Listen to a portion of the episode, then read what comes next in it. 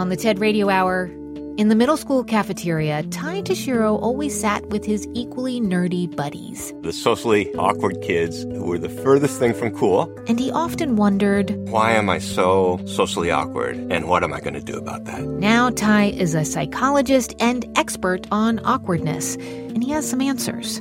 That's on the TED Radio Hour from NPR. Antes de comenzar, un mensaje de nuestros amigos de Rough Translation, un podcast internacional de NPR.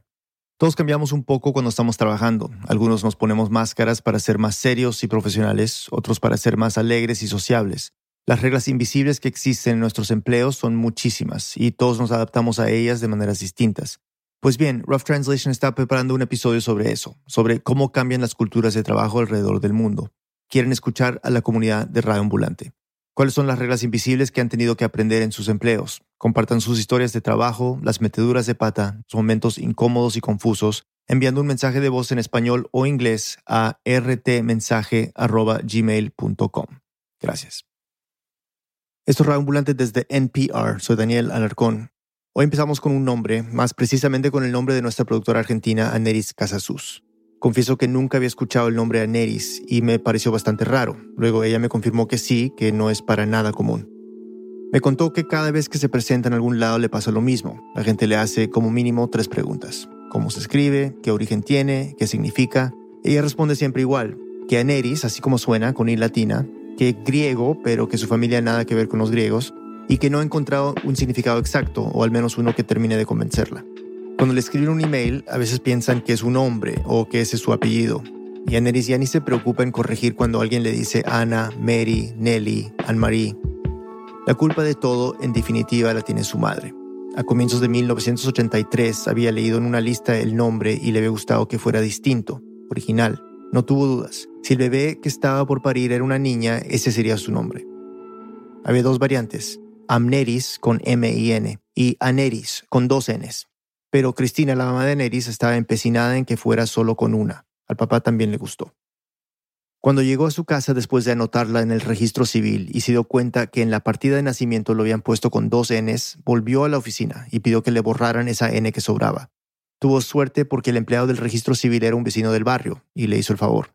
Hasta acá una simple anécdota, pero tiempo después la mamá de Neris descubriría que ese capricho encerraba algo más. Esta es Cristina. Pasaron los años y siempre Aneris venía a comer, Aneris anda a jugar, Aneris vamos al jardín.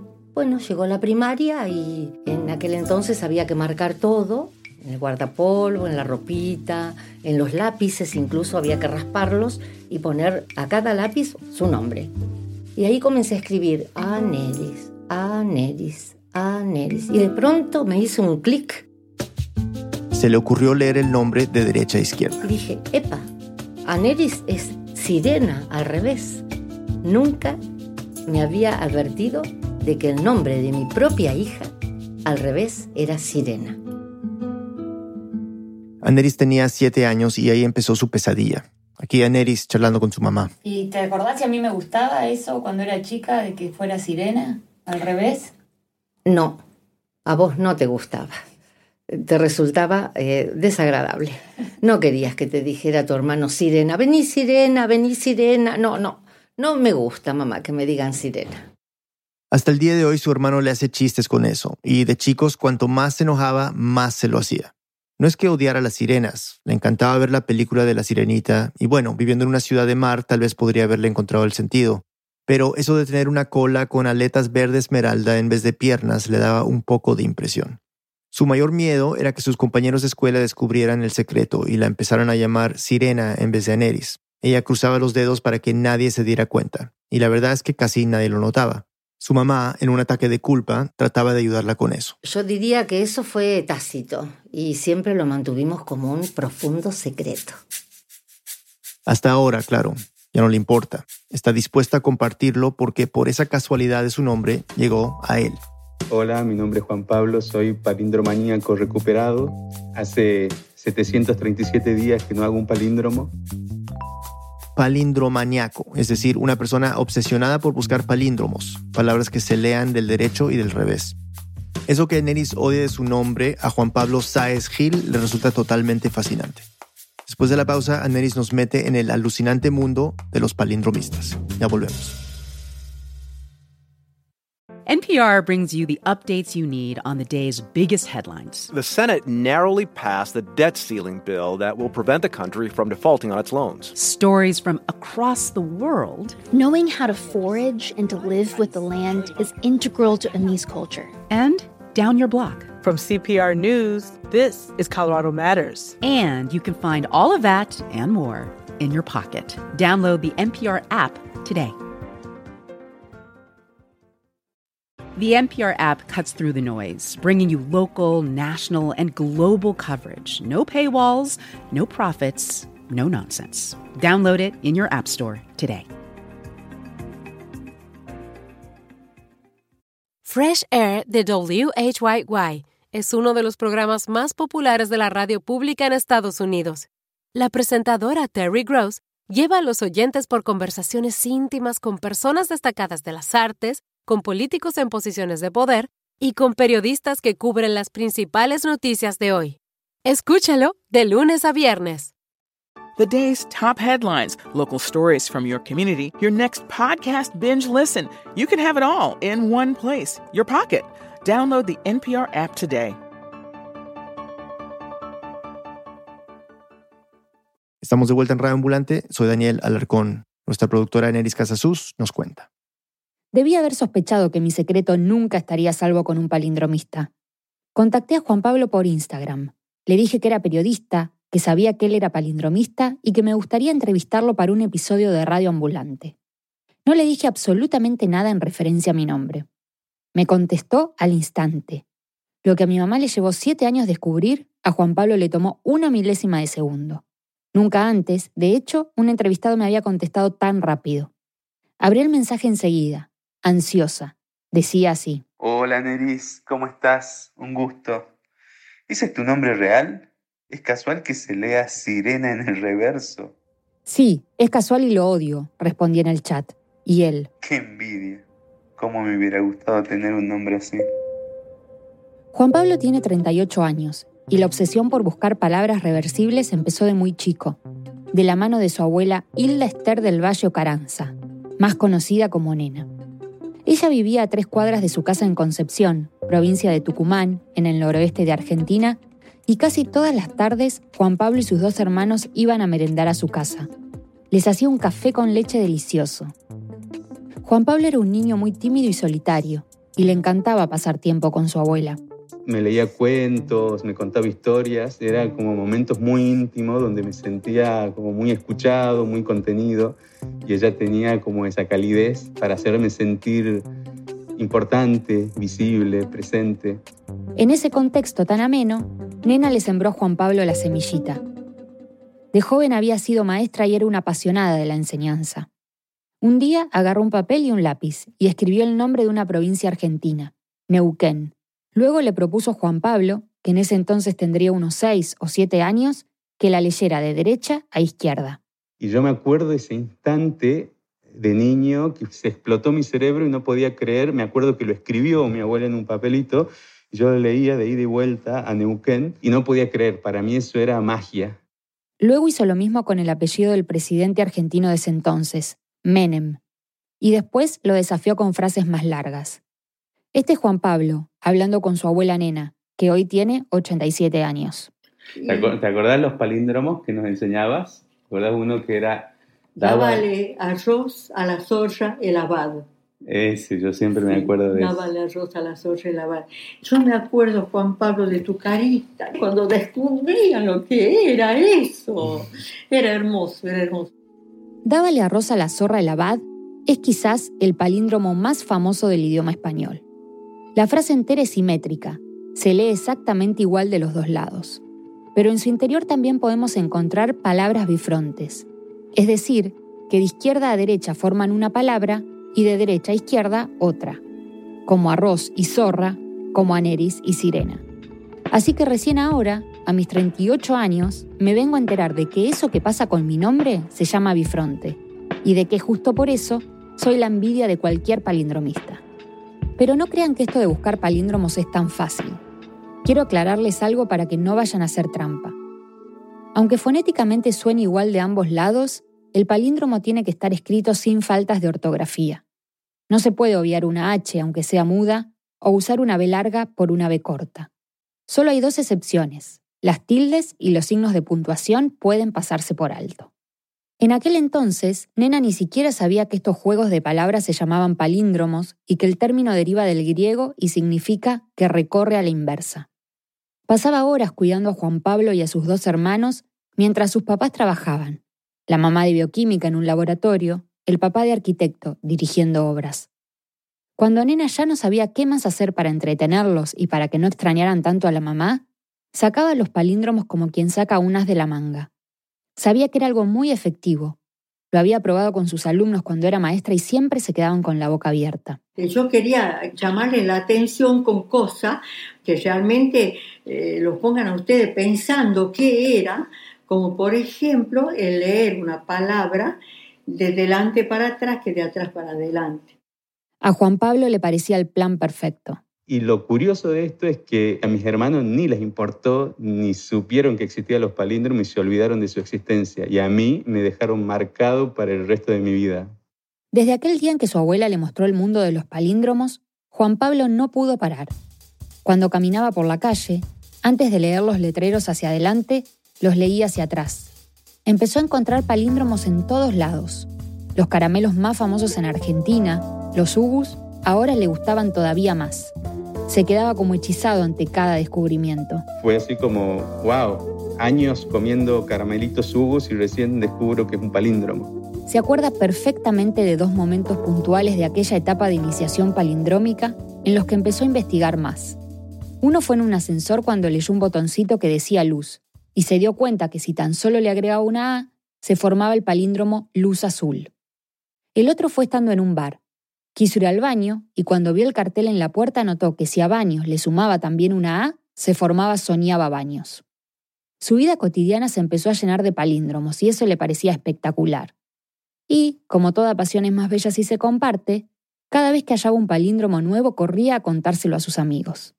El problema era que, al igual que a sus hermanos, a ellos tampoco les interesaba en absoluto el tema. Era como, ah, mira vos. Y yo decía, ¿no ven la magia que hay, que explota una estructura mágica ahí adentro?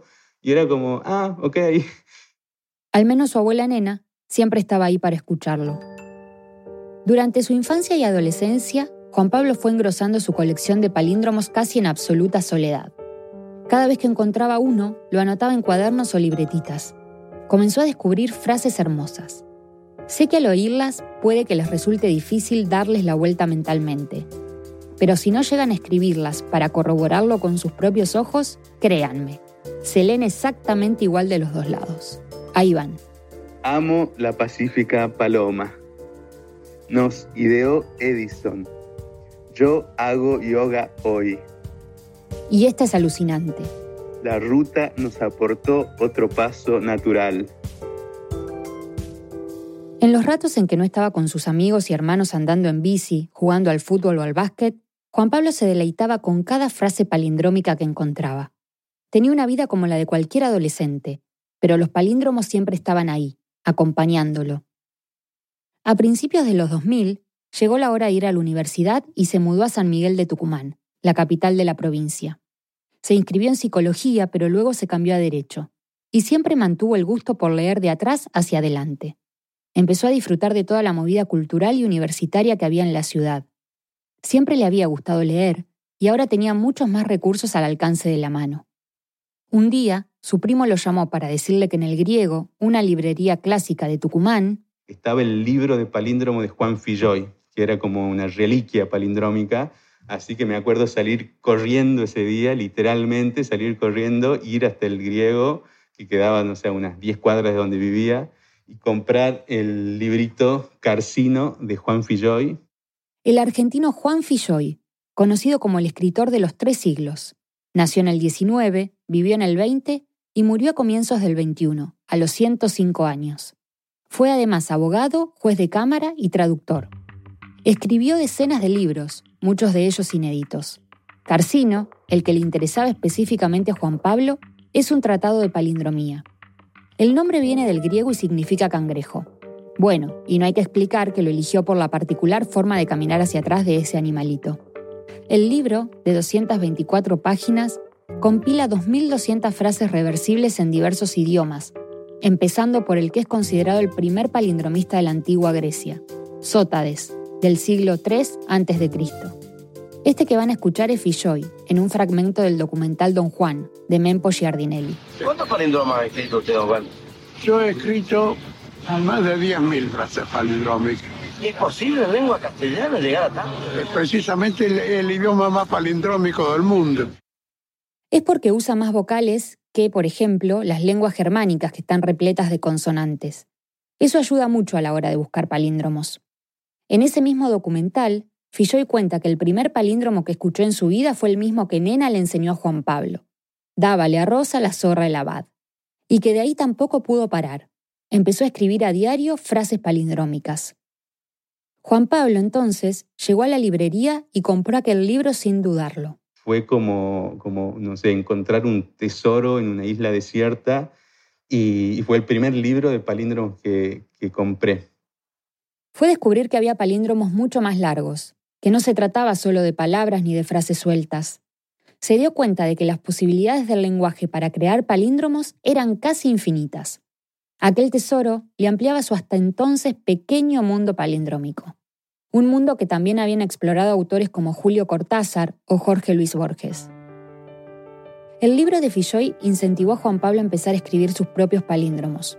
Uno de los primeros que cree haber descubierto fue Ánimo de mono me domina, y poco a poco se desafiaba con construcciones un poco más largas y complejas, como este pequeño poema.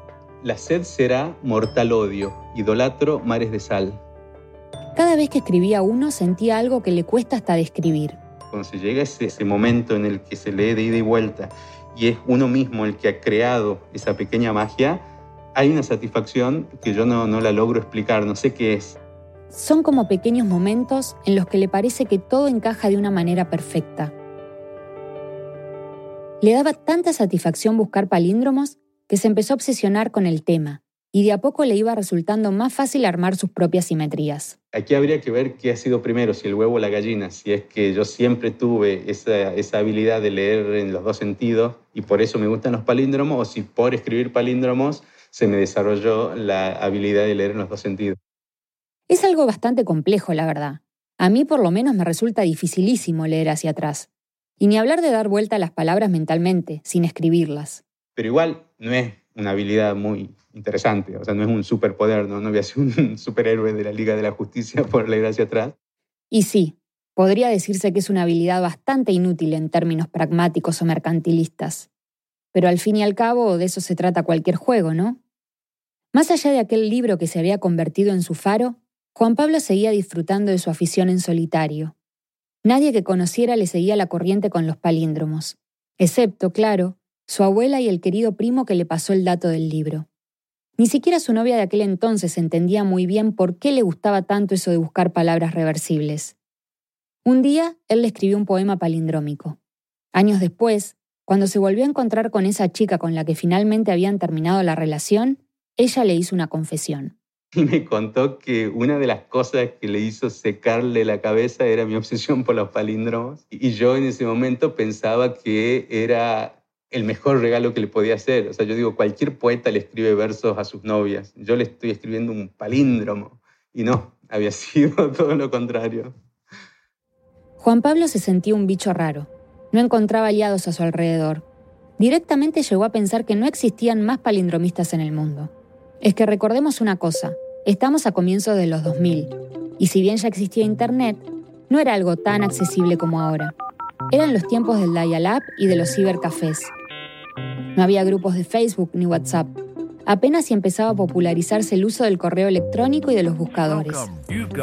Pero eso ya lo ayudaba bastante en su afición. Empecé a internarme en Internet para buscar información de todo tipo. Buscaba palabras reversibles, juegos de palabras, anagramas, acrósticos. De pronto empezó a encontrar unos sitios web con un diseño espantoso pero con un contenido hecho a su medida. Podía pasarse horas investigando cada uno de ellos. En esas andaba cuando descubrió algo increíble, su segundo tesoro en la isla desierta. No solo había más palindromistas en el mundo, sino que había un club que los reunía a todos. Y Juan Pablo no se iba a perder la oportunidad de conocerlos. Una pausa y volvemos. These days, it can feel like the news is fighting for your attention wherever you turn, but staying informed shouldn't be a battle. Everything you need to navigate the stories that matter to you is at your fingertips. The NPR app cuts through the noise, bringing you local, national, and global coverage. No paywalls, no profits, no nonsense. Download the NPR app in your app store today, or you can go to npr.org/slash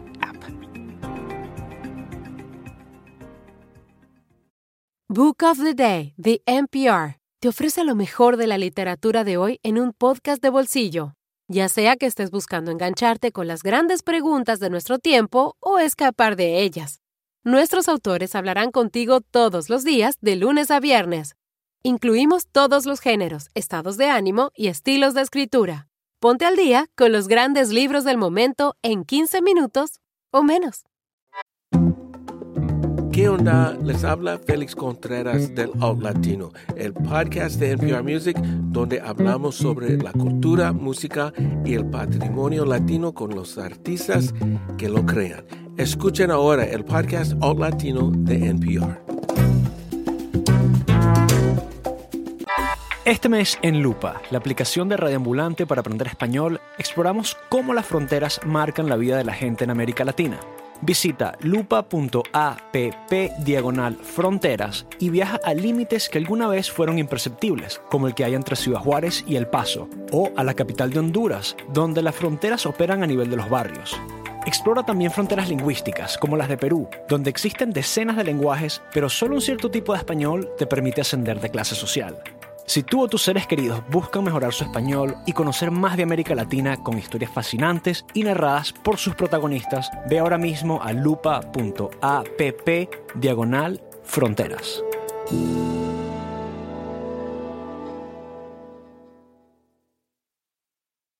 Estamos de vuelta en Radio Ambulante. Soy Aneris Casasus. Antes de la pausa conocimos a Juan Pablo, quien desde niño se había obsesionado por buscar palabras reversibles pero no tenía con quién compartir esa pasión. Y es más, esta obsesión con los palíndromos incluso lo alejaba de la gente. Entonces, en un día de esos en los que Juan Pablo se la pasaba en Internet buscando palíndromos y juegos de palabras, encontró algo totalmente inesperado. El blog del Club Palindromista Internacional, el CPI. Había nacido en 1986 en Cataluña por iniciativa de un ingeniero llamado Josep María Albaixés. En un viaje a Argentina, Josep conoció de casualidad a Carlos Nafarrate, un médico que le enseñó su gran colección de palíndromos. Desde ahí quedó totalmente atrapado por el tema. Así que cuando volvió a su casa decidió empezar a buscar a otros palindromistas. En los 80, solo podía hacerlo por teléfono o correo postal. Logró contactar a unas 15 personas que publicaban sus palíndromos en la revista estadounidense Worldways. Para 1987, un año después, ya eran 20 o 25 personas que integraban el club y editaban su propio boletín, el SEMA Games, o bueno, GAMES, para que se escuche el palíndromo. SEMA, según la Real Academia Española, es una unidad mínima de significado. Enseguida Juan Pablo buscó un mail de contacto y ahí mismo escribió un mensaje para que cruzara en un segundo el Océano Atlántico. Tuvo suerte. Pronto le contestó él. Mi nombre es Pedro Ruiz Lozano, eh, coloquialmente se me dice Pérez Ruiz, soy presidente del Club Palindromista Internacional. Juan Pablo no estaba solo, había más personas que compartían su misma obsesión. Miembros en España, Francia, Alemania, Estados Unidos, Colombia, México, Brasil, hasta cerquita suyo en Argentina.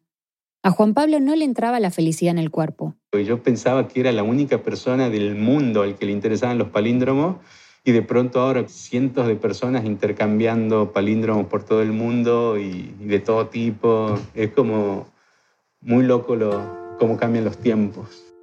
Pensaba también que era el único que había descubierto aquello de luz azul, pero ahora se enteraba que absolutamente todos los palindromistas habían sido cautivados por esa frase en sus inicios palindrómicos. Le parecía fascinante.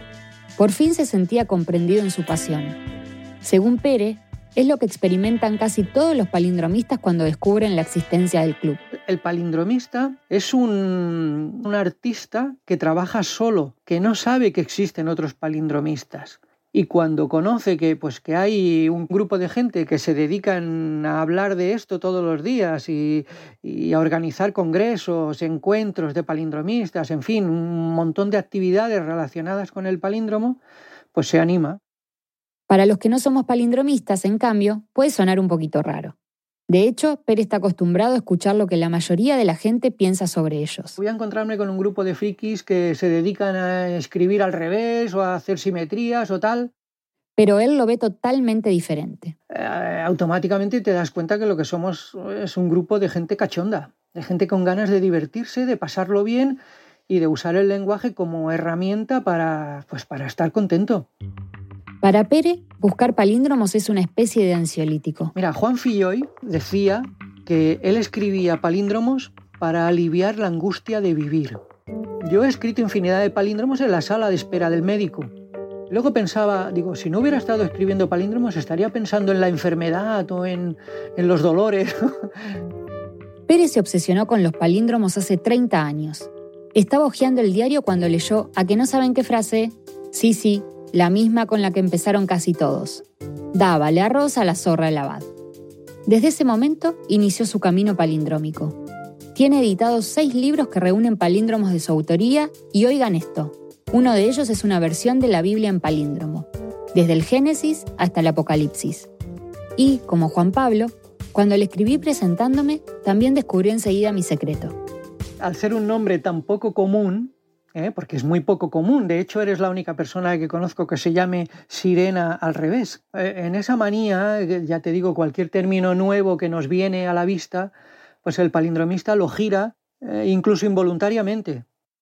Tanta emoción le dio a Pere leer mi nombre que hasta me escribió un verso palindrómico. Tu nombre me inspiró al mar. Entonces intenté construir es un palíndromo pues, con cositas del mar. ¿Lo tienes delante? A ver, léelo, por favor. Ok, aquí vamos. Dice así. Aneris, sé esa ola y ese mar. Ámese, ya Loa sé. Es sirena. Tuve que buscar la definición de Loa. Es un poema dramático, cortito. Así que ya ven, tengo mi propio verso palindrómico.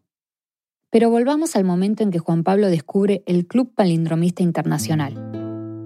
Pérez respondió su correo invitándolo a que se hiciera miembro del club y se suscribiera a la revista Sema Games. Juan Pablo empezó a recibirla por correo postal y devoraba sus páginas repletas de juegos de palabras. Con los miembros del club se enredaban acalorados debates en cadenas de mail en torno a los palíndromos. Por ejemplo, ¿cómo determinar la autoría de un palíndromo? Es decir, si todos los palindromistas pasaron alguna vez por Luz Azul o Soñaba Baños, ¿cómo saber a quién se le ocurrió primero? Bueno, parece que hay cierto consenso en decir que los palíndromos cortos no tienen dueño, digamos que se le pueden ocurrir a cualquiera. Pero cuando hablamos de palíndromos más extensos y complejos, es poco probable que a dos personas se les ocurra formar exactamente el mismo párrafo, y en ese caso corresponde darle su autoría. Pere me lo graficó con números. Me dijo que él ha escrito unos 10.000 palíndromos, y que calcula que de esos 10.000, 4.000 o 5.000 son los mismos que ya habían escrito antes otros palindromistas sin que él lo supiera. O sea que cree haber inventado, por lo menos, unos 5.000. Los miembros del club compartían con Juan Pablo sus creaciones, y sentirse acompañado en esta obsesión no hizo más que acrecentarla. Fue un tiempo así de mucha locura, porque era como un descubrimiento de todo un mundo nuevo que se me aparecía y las miles de posibilidades que había. Según sus propias palabras, fue como desbloquear un nuevo nivel. Se dio cuenta de que podía desafiarse aún más, y empezó a escribir palíndromos cada vez más largos. Cuando se sintió lo suficientemente conforme con lo que había escrito, le mandó algunos de sus palíndromos a Pere, que quedó maravillado. Hay aquellas personas que dices, oye, parece que ha nacido con un don, parece que lleva algo en la sangre, ¿no? Que, le salen los palíndromos con una naturalidad. Bueno, pues Juan Pablo Saez Gil es, eh, es esta persona. Conozco a dos o tres más en todo el mundo que tengan esta habilidad. ¿eh? No hay muchos más. Y creo que conozco bastantes palindromistas. Lo que más le sorprendió fue que tenía un estilo propio, algo muy difícil de conseguir para un palindromista. Si para cualquier escritor es un enorme reto lograr una marca personal, hacerlo con tantas restricciones lingüísticas es sumamente complejo. Porque, como dice Pere, el palíndromo se resiste a ser escrito. Es una frase que hace fuerza porque siempre va a faltar una letra o una palabra para lograr la simetría perfecta. A veces, el palindromista logra llevar el palíndromo hacia donde quiere, pero muchas otras veces el palíndromo lo domina él. La mayor hazaña, además, es lograr una construcción simétrica que mantenga cierto sentido. El trabajo o la labor del palindromista está siempre ahí, en intentar eh, buscar eh, arte con un cincel que está muy afilado, tan afilado que como des el golpecito un poco más fuerte rompes la pieza y no sirve.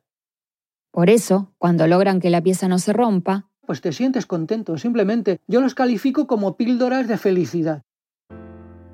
Luego de leer sus palíndromos, Pere le propuso a Juan Pablo que publicara uno de sus textos en la revista del club, y empezaron a mantener una correspondencia palindrómica. Pronto se hicieron amigos a la distancia. Con Juan Pablo escribíamos narraciones palindrómicas juntos, o relatos, o diálogos, en el que él decía una cosa, yo le contestaba otra y viceversa.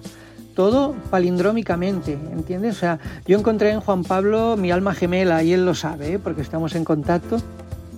Después de algún tiempo de amistad virtual, en septiembre de 2009, Juan Pablo viajó a Barcelona y conoció personalmente a Pere en un café frente al mar.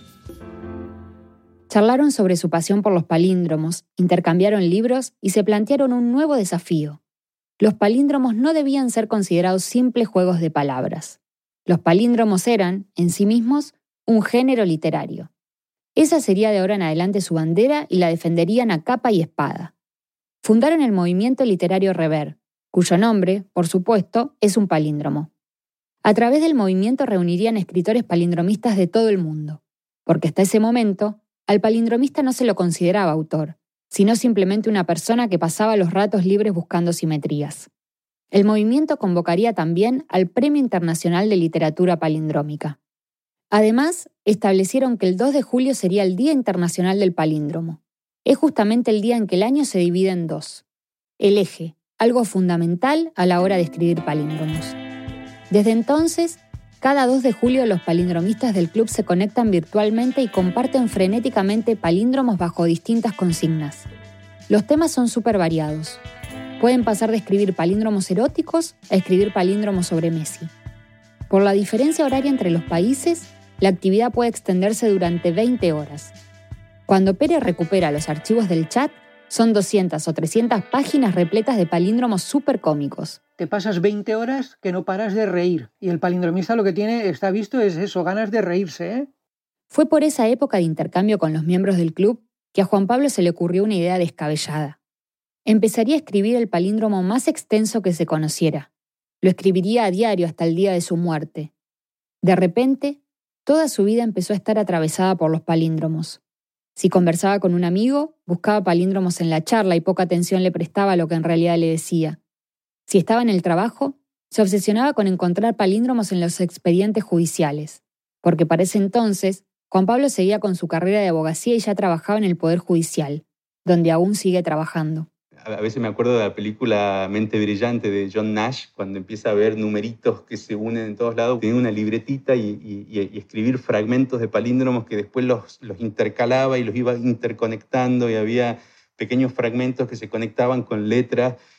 Ese, ese fue así como una ingeniería de letras extremadamente compleja, que a mí me apasionaba obviamente, pero era, era como, como demasiada obsesión ya. Imagínense la complejidad de ir engrosando un texto sin que nunca deje de ser un palíndromo, que diga exactamente lo mismo si lo lees de un lado o del otro. Juan Pablo se había propuesto, además, que dentro de ese gran palíndromo hubiera distintos géneros y juegos de palabras. Palíndromos dentro de palíndromos, una especie de metapalíndromo. Era realmente una completa locura. Se acuerda particularmente de una noche. Estaba en mi habitación, era una habitación muy grande, y me acuerdo que tenía todos los papelitos de palíndromos, los desparramos sobre el piso y pongo un panel gigante en el medio y digo, bueno, voy a empezar a seleccionar y organizar los palíndromos que tengo. Fue una noche que empecé a la tarde-noche aproximadamente y me acuerdo que estaba todo despeinado, mal vestido, así como muy cinematográfica la, escena y, y, empiezo, digamos, en el panel a, a poner papelitos acá, otro papelito acá, unir papelitos, este es la misma categoría que este, estos son cortos, estos son poéticos, estos son una persona, esto tac, tac, tac, tac. Hasta que amaneció. Y así duró un buen tiempo. Pasaba noches enteras sin dormir. Pero es que, además, a la par de ese libro, al que él llamaba infinito, iba escribiendo dos más. Uno era una antología de palíndromos, y el otro era un palíndromo de tono más poético, escrito sin signos de puntuación. Estaba escribiendo su trilogía palindrómica. Pérez sabe muy bien de esa obsesión de la que habla Juan Pablo. El palíndromo es como un mosquito que te pica y mientras tienes los efectos de la picadura, estás componiendo como un loco. Y pasas una temporada que no haces otra cosa más que componer palíndromos. Eh, es una especie de obsesión y esto no es bueno tampoco, ¿no? De eso se dio cuenta Juan Pablo en el cuarto mes de escritura desenfrenada, cuando se desbordó. Ese yo creo que fue el, el clímax de la obsesión palindrómica y colapsó mi cerebro, básicamente. Decidió ponerle fin a ese libro que quería escribir hasta el día de su muerte y lo tituló Simetral Artemis. Son 68 páginas palindrómicas que se leen del derecho y del revés. Procuró que tenga 6.886 palabras, un número palindrómico. Estaba totalmente orgulloso de la complejidad de lo que había logrado. Imprimió unos 100 ejemplares y, con el pecho ancho, salió a repartirlo entre sus conocidos. Pero cuando lo empezó a mostrar, otra vez se topó con la misma piedra que había encontrado en su infancia.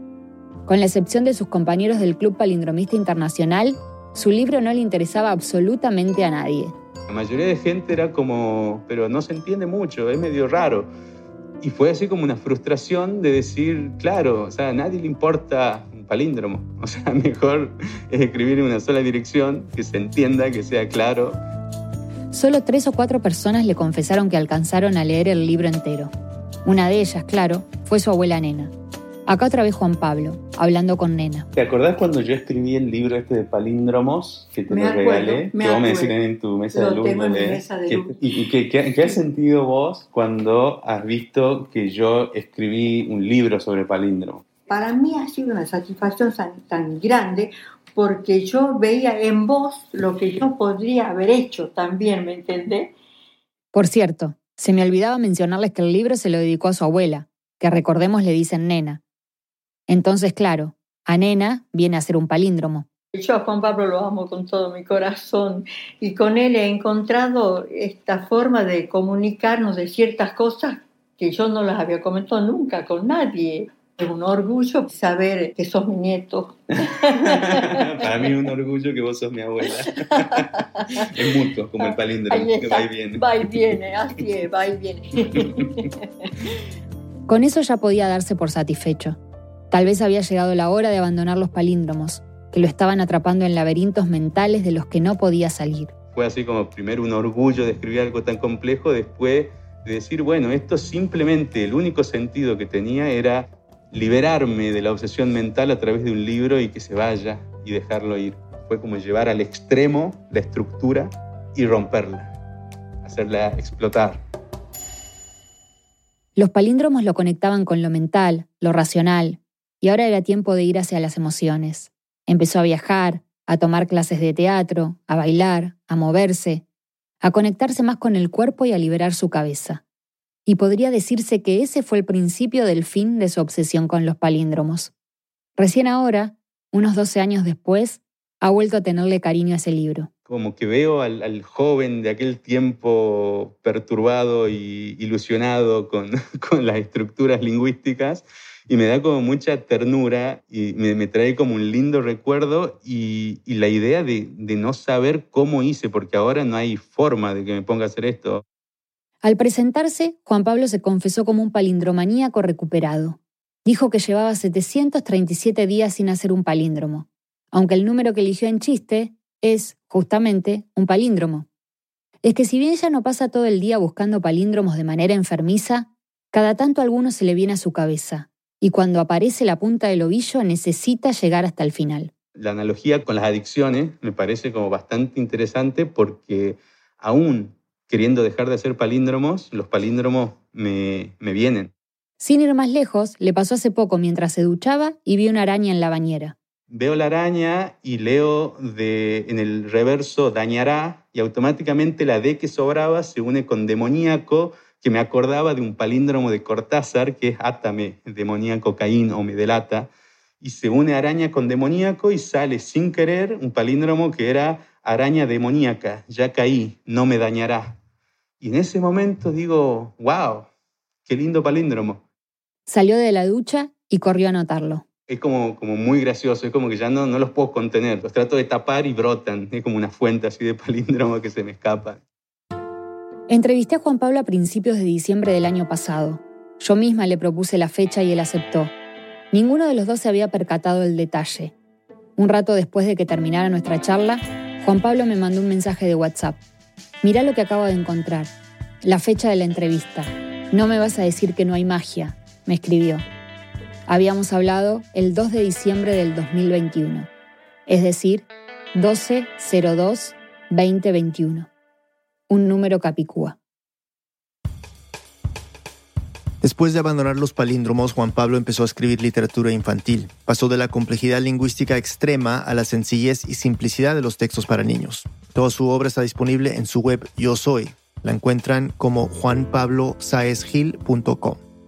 Con frecuencia, Juan Pablo visita a su abuela nena en su casa de Concepción, la misma donde pasaba sus tardes de niño entretenido con los juegos de palabras. Suelen pasar horas conversando de lo que más les gusta, su pasión por las letras. Aneris Casasus, o mejor dicho, Sirena Susasak, es productora de Radio Ambulante y vive en Buenos Aires. Haciendo esta historia al fin se reconcilió con el reverso de su nombre porque eso la llevó a conocer a estos palindromistas apasionados. Con ellos entendió que una obsesión en apariencia inútil puede llenar de sentido toda una vida. Sin embargo, aparte de esta mención, todos tenemos tajantemente prohibido llamarla Sirena. Jamás. Un agradecimiento especial a Silvia Tichauer, miembro del Club Palindromista Internacional, a quien también consultamos para este episodio. Todos los días publica palíndromos en su blog La Breve Verbal. Gracias también por haber hablado con nosotros a Carlos López, palindromista guatemalteco que vive en México y que dirige la editorial Praxis, especializada en publicar libros de poesía y palíndromos. Si quieren saber más sobre el Club Palindromista Internacional, pueden visitar su blog y les recomendamos también el documental Viva el Palíndromo del argentino Tomás Lipcott. Hola, soy Pilar Bonillo de Rana Labs. Nuestra organización forma parte del programa de membresías de ambulantes y apoyamos a Radio Ambulante porque creemos en el periodismo independiente y en la importancia de que el mundo escuche las historias de Latinoamérica.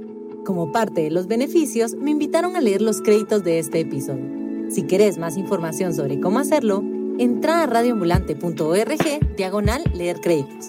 Esta historia fue editada por Camila Segura y por Daniel Alarcón. Desiree Yepes hizo el fact-checking. El diseño de sonido es de Andrés Aspiri con música original de Ana Tuirán. El resto del equipo de Radio Ambulante incluye a Paola Alián, Nicolás Alonso, Lizeth Arevalo, Emilia Herbeta, Fernanda Guzmán, Camilo Jiménez Santofimio, Remy Lozano, Ana Pais, Laura Rojas Aponte, Bárbara Souhill, Elsa Liliana Ulloa, David Trujillo y Luis Fernando Vargas. Carolina Guerrero es la CEO. Radio Ambulante es un podcast de Radio Ambulante Studios. Se produce y se mezcla en el programa de Hindenburg Pro. Radio Ambulante cuenta las historias de América Latina. Soy Pilar Bonillo, gracias por escuchar.